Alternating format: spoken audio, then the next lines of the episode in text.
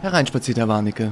Guten Tag. Namen der Flügge. Herr Warnecke, wir treffen uns noch einmal ganz ähm, kurz vor Weihnachten und, und sozusagen werden auch eine etwas besinnliche Folge heute ähm, zusammen einläuten und haben noch mal einen Gast bei uns. Ähm, Sie haben Fragen, ihn schon gesehen. Fra fragen Sie mich das? Nee. Oder? Doch, ja, ich habe ja, ihn schon gesehen. Ich ja. dachte, Sie wollten mir jetzt vielleicht mal vorsätzlich ins Wort fallen, erlaubterweise auch ins Wort fallen und Ihnen den Gast mal begrüßen. Vorsätzlich und erlaubterweise. Also wenn ich das Wort habe, mache ich das gerne. Bei uns ist Christoph Meyer.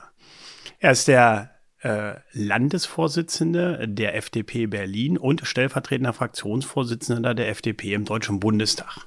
Hallo und guten Tag. Hallo, Herr Mayer. Ähm, und ich darf noch hinzufügen, er ist, wie ich gerade gelernt habe, der Vorsitzende des Vertrauensgremiums des äh, Deutschen Bundestags. Ein ähm, Gremium, was man sonst nicht kennt. Es hört sich auch relativ harmlos an, aber da werden wichtige Dinge beschlossen. Das soll zwar nicht unser Thema heute sein. Wir, was mich besonders freut, ist, dass äh, Christoph Meyer aus Berlin kommt. Endlich wird an diesem Tisch mal ja, ich traue es mich fast nicht zu sagen, ne? Sie sind in der Unterzahl, Herr Warnecke. Ich bin in der Unterzahl, Sie ja müssen- genau. Sie sind das nicht ist, nur, äh, also auch als Da zugezogener. geht das schon mit dem, mit dem Nachweis los, dass man an Berliner Schulen nicht ganz so viel äh, lernt. Also ich bin in der Einzahl, das könnte man noch sagen, aber ich bin in der Unterzahl. ja, Sehr ich- interessant. Der Naja, Sie das, sind, äh, heute wird Ihnen richtig eingeschenkt. Ist klar, gut, ja, gerne also Sie doch. müssen, also gerne dann doch. wird's doch nicht so besinnlich. Das Ich Berliner dachte- Füllhorn Ja. an Möglichkeiten und Kompetenzen wird Nee. über mir ausgegossen. Ja, wenn Sie heute austeilen, dann geht's aus zwei Richtungen zurück. Das wissen Sie schon. ja, ja? ja, ja. ja, mal sehen, wie vornehm der Gast sich verhält. Also von mir aus können Sie gerne äh, aus bei allen Rohren schießen. Gegen Sie oder gegen. Nee, gegen den Zugezogenen. Ach so, aber Zugezogene letztlich äh, hilft ja Entwicklung der Stadt. Außerdem, äh, da wird es jetzt wieder spannend, von wegen Unterzahl. Die Mehrzahl der Menschen, die in Berlin leben, sind nicht in Berlin geboren. Ja, Also- wir sind nur ein Drittel. Gebürtige Berliner sind nur ein Drittel. Christoph Meyer ist aber in Berlin, in Wilmersdorf, ne? Geboren, oder? In, ja. ja. Genau gesagt bin ich in nur Köln geboren und dann Also- gleich nach der Geburt nach Grunewald verbracht worden. Aber äh, Okay, so also halt. äh, Christoph Meyer und ich kommen aus Berlin. Und Herr Warnecke betont Also sehr Minderheit. häufig in diesem, ja, Sie betonen ja sehr häufig, Sie würden sich auch eher als Brandenburger fühlen. Aha. Ja, ja, doch. Also irgendwo Wolfs schon ein. Stückchen weiter. Ja, Wolfs Erwartungsland. Ja, Natur ist schön. Gut, bevor wir jetzt, bevor das abendfüllend wird, dieses Thema, ähm, herzlich willkommen nochmal, freuen uns sehr, dass Sie hier sind. Ähm, das Vertrauensgremium, das war natürlich jetzt nur nachgeschoben. Ähm, in der Hauptsache sind Sie ähm, Haushalts- und Finanz, also sehr arrivierter Haushalts- und Finanzpolitiker, kennen sich insbesondere auch und deswegen sind Sie heute hier äh, mit dem Thema Erbschaftssteuer aus, was äh, Haus und Grund und seine äh, vielen Mitglieder doch sehr interessiert, Herr Warnecke.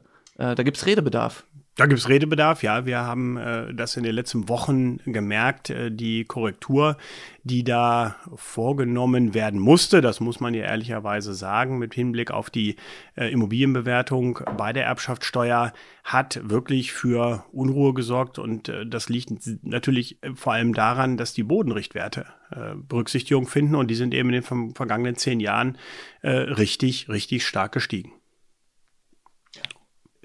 Folgt da jetzt noch eine Frage oder wollen Sie jetzt erstmal eine präsidiale Erklärung von sich lassen?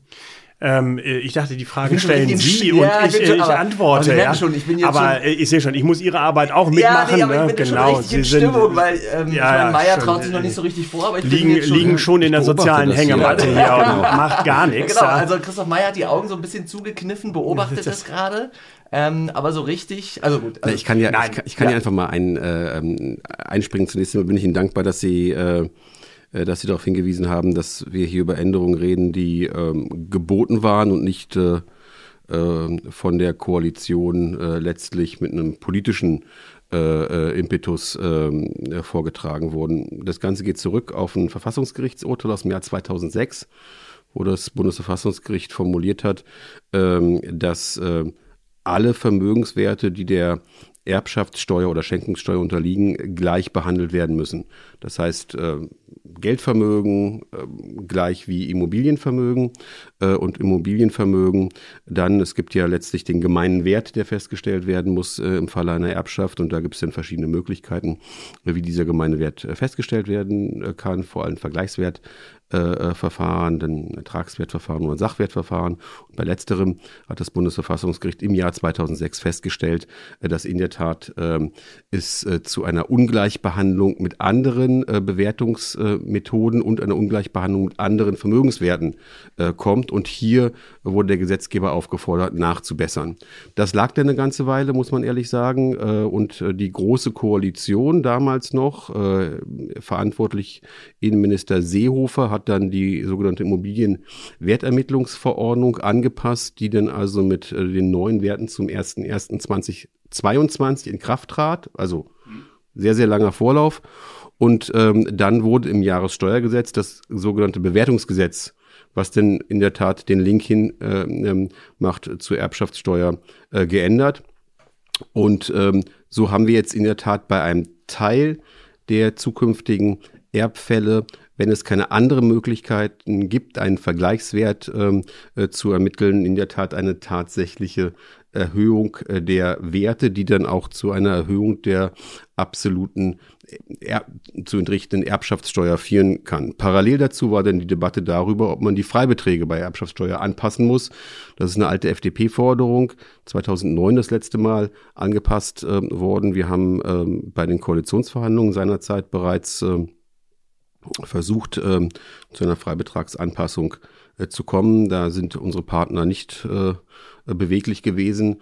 Umso mehr freut es mich, dass wir jetzt äh, in den letzten Wochen die Ampelpartner ähm, denn doch motivieren konnten, auf der Bundesebene Erbsachsteuer ist ja eine Landessteuer, die also ähm, den Ländern zufließt, hier zu einer ähm, Änderung der Position zu kommen. Herr Warnecke, Christoph Meyer äh, schildert es jetzt so, als wäre das alles irgendwie eine technische Anpassung in Folge. Ne? Ich wiederhole das jetzt nicht alles. Ist es nicht eigentlich eine Erhöhung durch die Hintertür, die er da so ein bisschen verschleiert? Ich glaube, es ist beides. Äh, es ist begann als technische Anpassung und dann muss man natürlich auch sagen, es ist, äh, wie Herr Mayer sagte, ein Gesetz, das durch den Deutschen Bundestag durchmarschiert ist. Und damit ist es erstmal wieder eine klar politische Angelegenheit.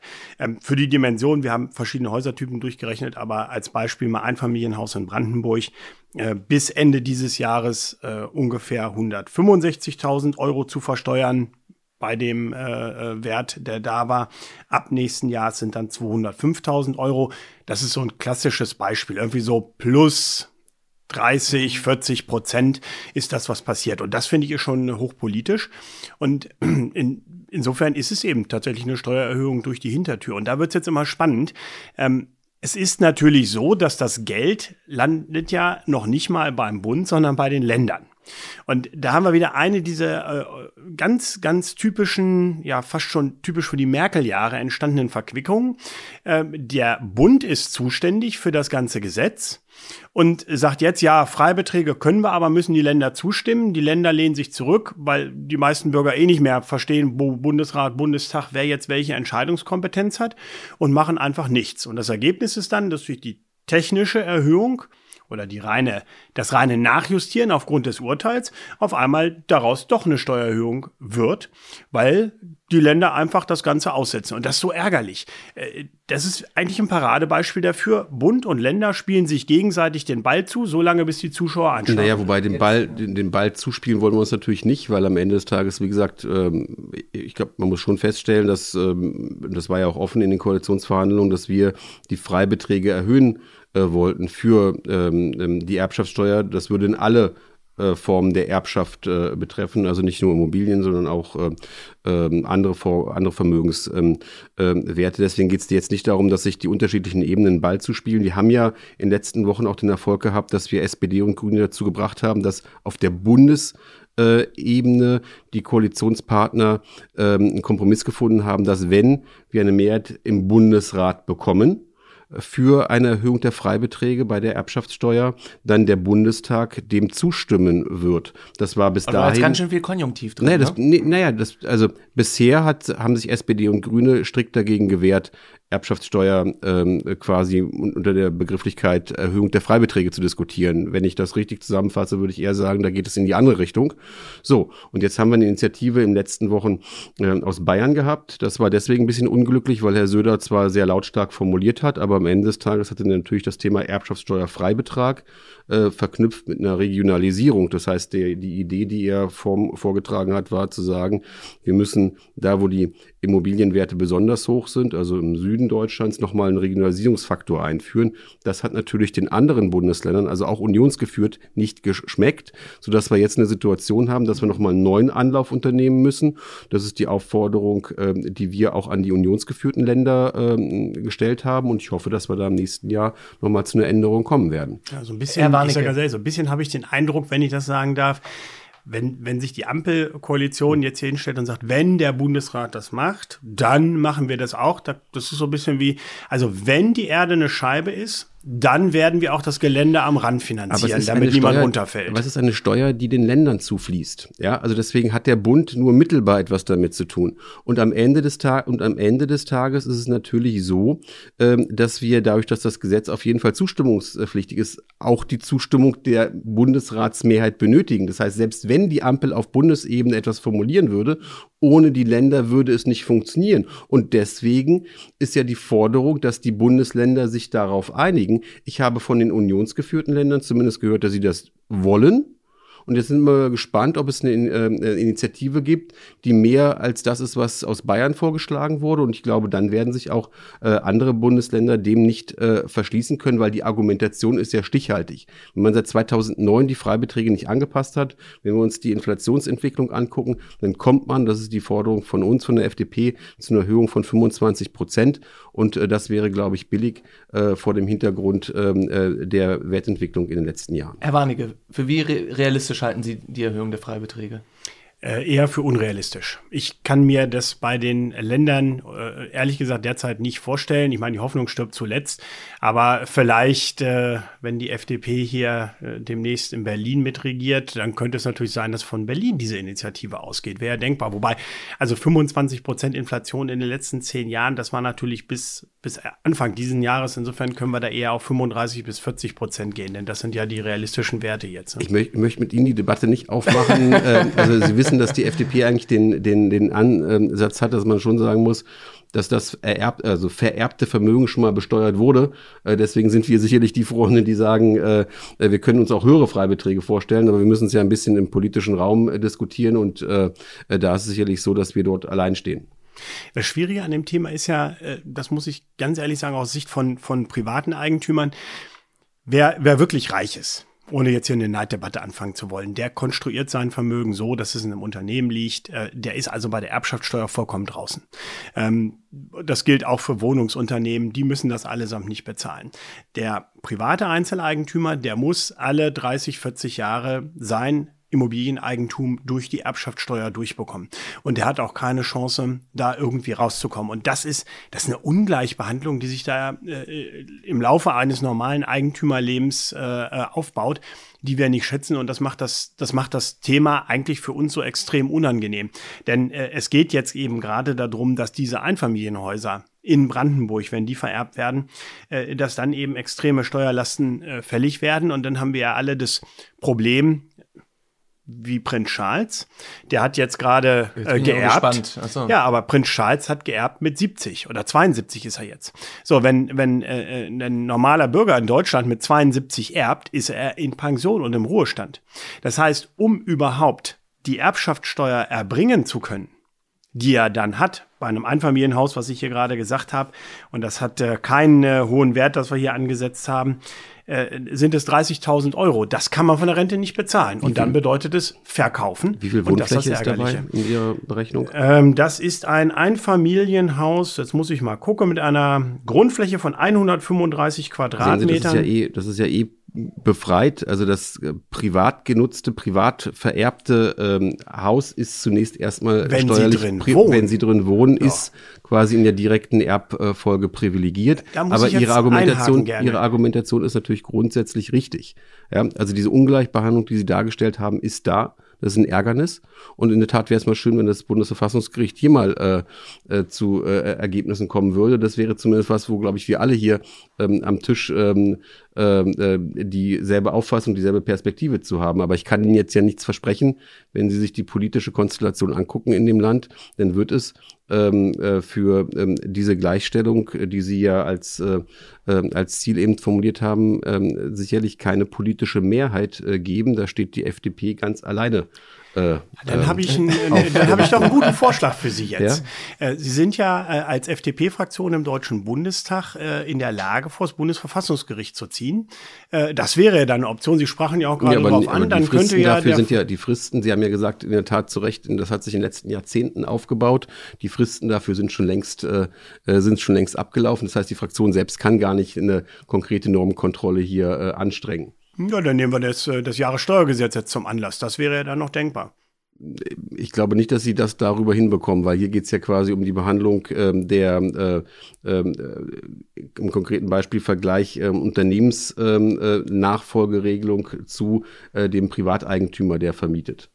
Dann wäre es vielleicht könnten, dann. Sie könnten eine, eine, Normkon eine Normkontrolle anstellen. Also wir dürfen als Verband leider keine direkte Normkontrolle anstoßen. Dann wir müssen uns tatsächlich durch die tun. Instanzen arbeiten. Ja, das ja, ist sehr, sehr mühselig. Kai also da, jetzt kommen wir wieder nach Aufgabe, Berlin. Wäre also, die Aufgabe eines, Verbandes, ja, darüber, eines Verbandsvertreters. Darüber ende ich ja im Ruhestand, denn wenn man in Berlin eine Klage äh, anhängig macht bei Gericht, dann dort ist sie alleine in der ersten. Ja gut, aber man muss ja dann, äh, wenn wir, wenn man kein, als, wir sind kein Verfassungsorgan, wir können nicht direkt nach Karlsruhe gehen. Wir müssen uns also. Aber so haben wir es mit dem Solidaritätszuschlag auch gemacht, dass die Einzelpersonen äh, geklagt haben dagegen. Das läuft immer noch. Auch das läuft jetzt seit ein paar Jahren, aber auch da geben wir, äh, geben wir nicht auf. Das könnten Sie als Privatperson auch machen. Also äh, keine Sorge, wir haben mittlerweile vier Gesetze, die wir auf genau diesem Wege der Überprüfung äh, unterziehen wollen, wie zum Beispiel die, die CO2-Preis-Umlagefähigkeit, die wir schlicht für verfassungswidrig halten und äh, auch gar nicht so weit entfernt auch die Grundsteuer wird definitiv von uns nach Karlsruhe getragen. Also da sind wir schon mit das dabei.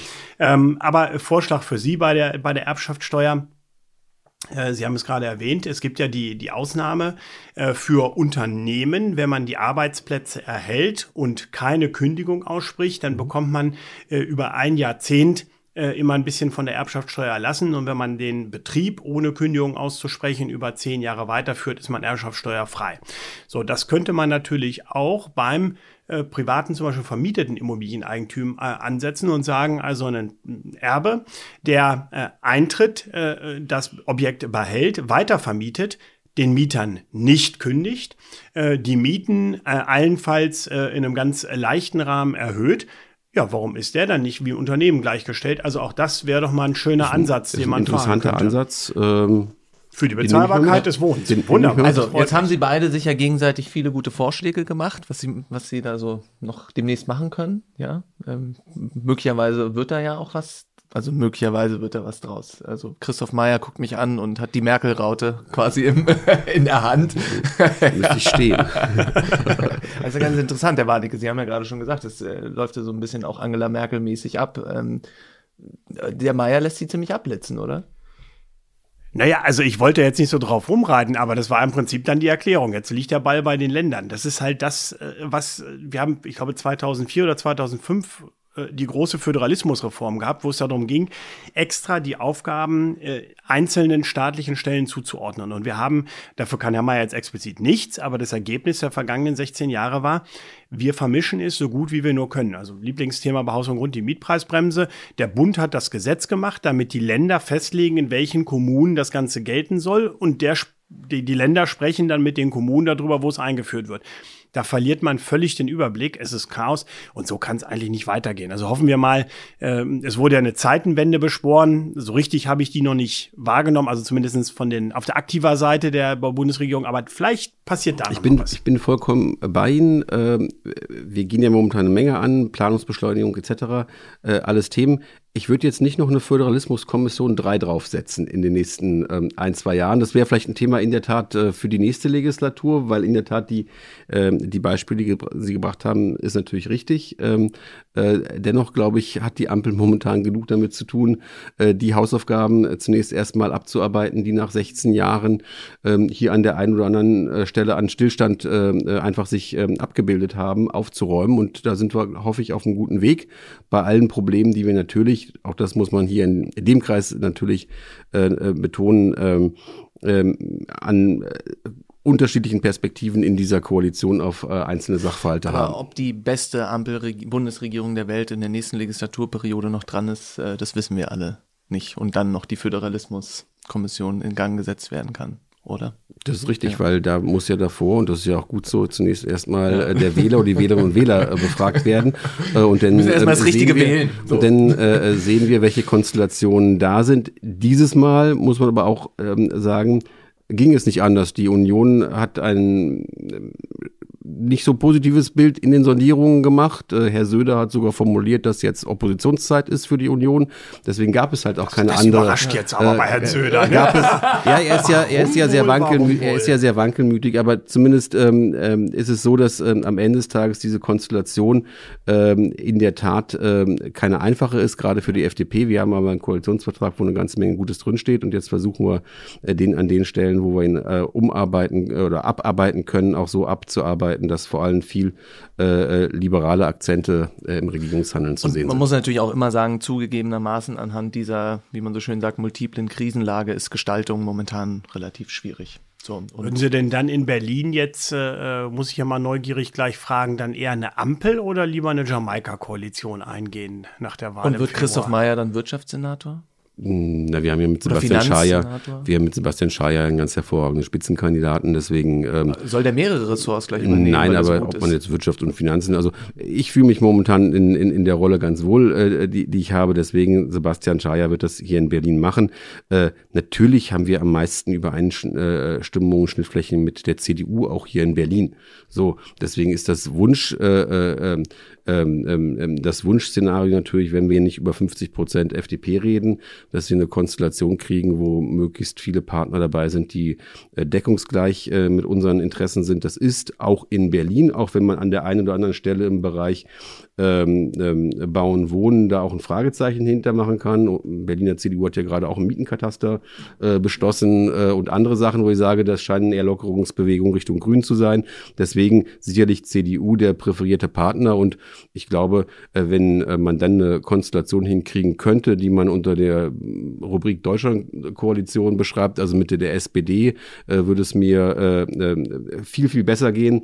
Also Union, SPD und FDP als in einer Konstellation gerade hier in Berlin, wo die Grünen irgendwo dabei sind. Sind die nicht so pflegeleicht in Berlin wie im Bund? Na, ich glaube, die Grünen in Berlin sind dafür bekannt, dass sie nochmal äh, ganz besonders äh, äh, sehr auf dem eher äh, politisch linken äh, Spektrum unterwegs sind. Ich glaube, es gibt wenig, äh, äh, wenig Landesverbände der Grünen, aber das ist nicht mein Problem, äh, die äh, eine so hohe Deckungsgleichheit äh, mit der Linkspartei haben, äh, wie die Berliner Grünen. Und deswegen äh, ist das zumindest herausfordernder als äh, vielleicht gegebenenfalls äh, Grüne, die in Baden-Württemberg oder irgendwo anders aktiv sind. Was ist denn das Wunschziel jetzt zur Nachwahl? Was heißt Wunschziel? Also wir, wir, wir äh, haben bei der äh, letzten Abgeordnetenhauswahl, die jetzt wiederholt wird, 7,1 Prozent in Berlin äh, geholt. Berlin ist ein schwieriges Pflaster für uns. Das Ziel ist zunächst erstmal das zu verteidigen, ein bisschen was draufzulegen. Und natürlich tritt man an, um einen Regierungswechsel herbeizuführen.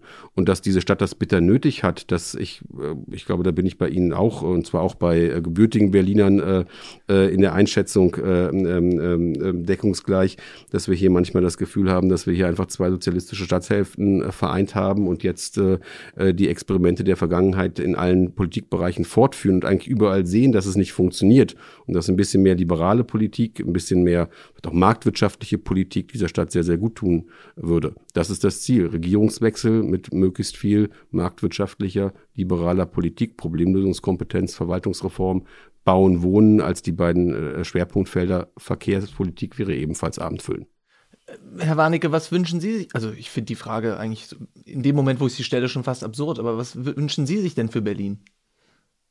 Äh, da weiß ich nicht, wo ich anfangen soll, jetzt ganz ehrlich. Also äh, hin, äh, hinsichtlich äh, der Wahl. Ein Dach auf der Schule naja, meiner ihre, Kinder, ja. Gut, das, in, also, dass, ich ein, dass ich einen Termin im Bezirksamt bekomme, hatte ich jetzt gerade wieder die, die, die Schwierigkeit und habe äh, drei Wochen jeden Morgen geklickt auf, nach den freien ja, Terminen. Aber das hat von drei deswegen wollen wir ja, deswegen wollen wir ja die Bezirksämter abschaffen als FDP, haben viel oh. Gegenwind jetzt dazu äh, bekommen, weil am Ende eines der Grundprobleme dieser Stadt äh, ist, dass Hauptverwaltungsebene, also Land und Bezirke überall ein Zuständigkeitsping-Pong haben. Am Ende sagt jeder, er will irgendwie ein bisschen mitreden, aber niemand ist letztlich verantwortlich. Deswegen haben wir gesagt, wir wollen eine einstufige Verwaltung haben, wir wollen gucken, dass wir äh, letztlich diese Stadt steuerungsfähig äh, bekommen. Ähm, deswegen, äh, Sie können sich ja noch überlegen, ob Sie nicht vielleicht Ihr Kreuz am 12. Februar Herr Warnecke ist ja mit für die Wahl verantwortlich gewesen, also für die letzte Wahl, weil er so. Wahlhelfer war. Aha. Ja, ja, das, ja. Äh, und dann habe ich natürlich auch gleich vernommen, wie Teile der Berliner Politik äh, äh, dann den Fehler bei den Wahlhelfern gefunden haben. Sind Sie ja, diesmal das, auch wieder äh, Wahlhelfer?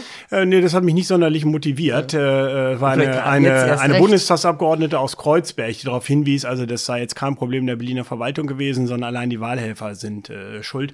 Also das hat mich jetzt nicht motiviert äh, zu sagen, das mache ich Aber es ist halt, äh, gerne wieder. Es ist halt, auch wenn es jetzt vergossene Milch ist, natürlich ein Stück weit genau das Thema. Also zum einen ist dann äh, die Landesebene, die es halt offensichtlich nicht geschafft hat, die beiden Wahlen, Bundestagswahl, Abgeordnetenhauswahl und BVV-Wahl, plus dann noch äh, diese komische Volks, äh, dieser komische Volksentscheid und ein Marathon irgendwie auseinanderzuziehen. Auf der anderen Seite hatten wir zwölf Bezirksämter, die für die Wahldurchführung zuständig sind. Dann hatte man diese Schwachsinnsidee, dass man Wahlhelfer mit einer äh, Gratisimpfung oder so äh, äh, Corona äh, wirbt. Nee, die gab's nicht, keine Sorge dann, da. Nee, hat sich, nee, dann, nee, hat sich dann gewundert, dass dann der ein oder andere sich diese Impfung abgeholt hat, anschließend aber nicht als Wahlhelfer irgendwo zur Verfügung stand. Das ist ein, typisch, ein typisches Beispiel für die Dysfunktionalität dieser Stadt, die hoffentlich am 12. Februar beendet werden kann. Ja, so viel Hoffnung habe ich schon gar nicht mehr da. Eigentlich, eigentlich, ich glaube, habe den Eindruck so, Sie haben das so schön gesagt, zwei sozialistische Berlin haben zueinander gefunden mit Ost- und West-Berlin. Und wenn man so von außen reinkommt, äh, ich weiß, als ich hierher zog vor über 20 Jahren, da wurde gerade der, der, der Weltuntergang beschrieben, weil keine Abfertiger mehr auf den U-Bahnhöfen arbeiten werden. Und man ahnte, dass die Berliner zu Tausenden vor die U-Bahn-Züge fallen und überfahren werden. Und das ist so, das ist eigentlich so im Nachhinein, muss ich sagen, so, so symptomatisch. Ja, man hat hier, ich weiß gar nicht, ob es immer noch äh, eine, eine, eine Stelle gibt, die Pferdedroschken verwaltet hier in Berlin ganz so oder schlimm so. Ist es, glaube ich, ganz so schlimm ist es, glaube ich, nicht, obwohl nee, ich diesem also Senat ich vieles zutraue. Dieses Anekdotische von Ihnen mittlerweile hat echt einen langen ja, Bart. Aber hat einen langen Bart, ja. Also ich glaube, okay, es geht nicht ja. ums Anekdotische, sondern es geht, glaube ich, darum, dass, äh, dass Menschen, die hier zugezogen sind, äh, die hier äh, erfolgreich in ihrem Job sind, sich mehr auch, das wäre zumindest mein Wunsch, um die Stadt, die Stadtpolitik kümmern, damit in der Tat Berlin nicht so in seinem Saft äh, weitermacht äh, wie bisher. was hat denn das Deswegen, mit Warnecke zu tun? Das weiß ich nicht. Mit, nee, meine also Hoffnung, die Aufforderung, dass ich mich hier endlich mal engagiere und ja, was tue. Als, Wahl, als, als, als als Wahl, ja, im, im Land. zu meckern und fang mal ja, an. einfach mal was tun. Genau. Ja, ja, nicht immer nur rummeckern aus dem Präsidentenstuhl. Genau. So. Also deswegen, am Ende des Tages lebt Berlin, lebt die Hoffnung davon, dass sich was ändert, davon, dass viele Menschen irgendwo die Dysfunktionalität dieser Stadt erkennen und sagen, es muss jetzt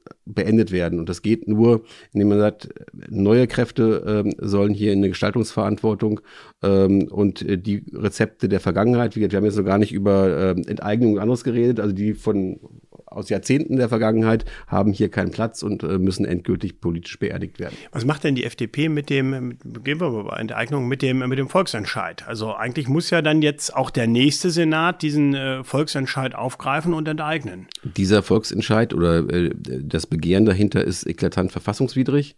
Ähm, auch wenn jetzt diese komische Kommission äh, irgendwas anderes irgendwie äh, sagt. Deswegen äh, muss da gar nichts enteignet werden. Ähm, am Ende des Tages äh, ist es ähnlich äh, wie äh, mit dem äh, Mietendeckel äh, äh, am Ende des Tages, wenn irgendeine Regierungskonstellation in Berlin auf die Idee kommt, das in der Tat in ein Gesetz äh, zu ähm, äh, fließen zu lassen, wird es äh, spätestens vor dem Bundesverfassungsgericht zu Recht nach unserer Auffassung äh, scheitern und ein verfassungswidriges Gesetz umzusetzen, wird es mit der FDP sicherlich nicht geben. Deswegen können Sie da beruhigt sein. Äh, wir werden alles dagegen oder dafür unternehmen, äh, dass äh, die Enteignungsfantasien, die der ein oder andere politische Akteur hier hat, äh, als Fantasie und Hirngespenst in der linken Ecke bleiben, wo sie hingehören. Das ist erstmal ein sehr schönes Signal. muss ich, die hätten mich jetzt auch nicht anders erwartet, das gebe ich auch zu. Sehr, ja, also das ist nicht wirklich überraschend. Das, ja, das, das nicht. Aber wissen Sie, da sind so viele, so viele Kleinigkeiten. Also in Berlin wäre ja zum Beispiel eines der Unternehmen, das betroffen wäre, die Vonovia. Die Vonovia hat jetzt auf der anderen Seite äh, von der Europäischen Investitionsbank, auf, äh, so, vor Ursula von der Leyen hatte da ihre Finger dann auch mit drin, gerade äh, 600 Millionen Euro für energetische Modernisierung bekommen. Und da, auch da komme ich jetzt immer wieder so ein bisschen ins Schwimmen. Ja, der, der eine Teil der, der Politik, nicht Sie, keine Frage, der will fröhlich äh, enteignen. Die andere Seite gibt mal eben 600 Millionen Euro an dasselbe Unternehmen. Und der private Eigentümer steht dazwischen, hat Angst, dass er auch enteignet wird, kriegt natürlich kein Geld für die energetische Modernisierung. Und äh, da, da bewegen wir uns allmählich in einem Spannungsfeld, wo der gefühlt der Bürger so ein bisschen äh, unter die Räder kommt. Insofern würde mich äh, fragen, gibt es da noch mehr also mal Signale für die Bürgerinnen und Bürger auch dieser Stadt, dass es äh, anders und äh, äh ja besser werden kann? Ne, dass es anders geht, kann man ja auch in anderen Städten sehen. Also dass wir ein, ein Thema äh, haben mit ähm, ähm genug äh, zur Verfügung stellen von genug Wohnraum. Das ist ja keine, kein Thema, was auch, also was nur Berlin betrifft. Aber wir müssen uns darüber im Klaren sein, dass Wohnraum geschaffen werden kann von privaten Kapital vor allem und von privaten Eigentümern. Und da geht es jetzt gar nicht um die großen Bestandshalter, Sie haben eben einen genannt, sondern geht es darum, dass ganz, ganz viele äh, äh, Menschen bereit sind, auch in einer Stadt Eigentum ähm, äh, zu erwerben oder zu bauen und dann äh, dieses Eigentum dem Mietwohnungsmarkt zur Verfügung äh, zu stellen. Und dass das in der Stadt Berlin nicht gesehen wird und dass das in der Stadt äh, Berlin offensichtlich als äh, der falsche Weg äh, von der politischen Mehrheit von äh, Rot-Grün-Rot ähm, ähm, gesehen wird, das ist ja der eigentliche Skandal. Und das ist halt auch, äh, glaube ich, der, der, der Irrtum, der, der, der Grund, warum es in Berlin immer besonders schlecht läuft. Weil halt am Ende des Tages die Lösung von Grünen, SPD und Linken und Teilen der Union immer ist, der Staat kann es richten, der Staat kann es besser machen, statt darauf zu vertrauen, ähm, dass ähm, äh, privates Engagement, ob ein unternehmerisches Engagement, ob als Alterssicherung ähm, der richtige Weg ist, der Berlin hier ähm, aus äh, der desolaten Situation, in der wir sind, äh, bringen kann. Das ist, wie das jetzt ein, äh, ein bisschen anderes Thema, geht aber nicht nur um, um Baupolitik oder Wohnungspolitik, es geht um Verkehrspolitik, es geht um Schulpolitik. In allen Bereichen können Sie es äh, durchziehen, dass der Staatsglaube, der in dieser Stadt nach wie vor verankert ist, nach meiner Auffassung und Auffassung der FDP das Grundübel ist. Ich kann immer noch nicht verstehen, warum die äh, Berliner Verkehrsbetriebe immer noch als Anstalt öffentlichen Rechts äh, quasi äh, organisiert sind. Jetzt kann man darüber reden, ob es eine Landesbeteiligung sein muss, aber dass es denn also auch noch in der Organisationsform ist, die also es möglichst äh, wenig äh, marktgängig macht, ist äh, ein typisches Berliner Thema. Dass freie Schulen, freie Kitas bei all dem Schulplatzmangel, den wir hier haben, systematisch aus der Stadt äh, verdrängt werden, ist das Pendant dazu, was, was Sie eben formulierten, zu, zu äh, Privatvermietern, zu kleineren Vermietern, äh, die halt nicht irgendwo große äh, Bestände haben. Und die Menschen müssen wir in, äh, in Fokus nehmen und ich glaube, dann geht es mit der Stadt auch ein bisschen besser als jetzt. Sie haben noch Hoffnung, ne? Naja, ja? aber ich meine, ne, man muss ja sagen, das geht bei Ihnen wahrscheinlich runter wie Öl, aber das ist natürlich auch Wahlkampfmusik, ne? Sie müssen Nein, sagen wir immer. Was? Ja, ja, ja, ja, gut. also Sie müssen auch dauernd Wahlkampf. Sie müssen nur mal regieren in Berlin, das, ja, das ist das Entscheidende. Ne? Ja, das, ja, aber äh, das vereint Sie ja beide, ne? Sie müssen jetzt mal anpacken. Ne? Ich muss auch mal, machen. Anpacken. Mal machen. Einfach mal machen. mal machen. Ja. Guck mal, ich gebe doch schon einem Berliner hier Lohn und Brot hier, dass sie uns im Podcast mitmachen dürfen. Das ist doch schon Sozialleistung. Also, kürzlich habe ich gelesen äh, aus einer sozusagen ähm, äh, Tagebuchsammlung ähm, aus den 1920er Jahren in Berlin. Da ging es um die Berliner Musikszene und da sagte einer, ähm, diese ganzen Zugezogenen, die nach Berlin kommen. Es hätte sich quasi in der Konzertbühnenszene so äh, mittlerweile verändert, es gäbe mehr Arrangeure als tatsächliche Musiker. Nein, aber so ist nicht nochmal. Wie gesagt, Zuzug, Veränderung tut dieser Stadt gut. Ja, das ja? ist unbestritten. Punkt. So, und das sehen vielleicht andere nicht ganz ja. so in, ähm, in, in der politischen Szene, aber wir müssen von Besitzstandswahrung weg. Wir müssen von diesem Stillstand weg, dass Teile der politischen Akteure in dieser Stadt äh, äh, am liebsten gar keinen Zuzug, gar keine Veränderung wollen, weil sie ihre politischen Mehrheiten und Fründe dadurch sichern wollen, sondern wir müssen all das, was diese Stadt voranbringt, müssen wir willkommen heißen und all die Probleme, die auf dem Weg dahin sind, müssen halt mit einer anderen politischen Mehrheit dann halt weggeräumt werden ein sehr schönes Schlusswort. Und ich möchte sagen, Herr Warnecke, schön, dass Sie da sind. Soll ich jetzt schweigen, damit das kein... Äh, genau. Gut, dann tue ich das. Ich bedanke mich auch recht herzlich bei Ihnen, Herr Mayer. Danke. Danke.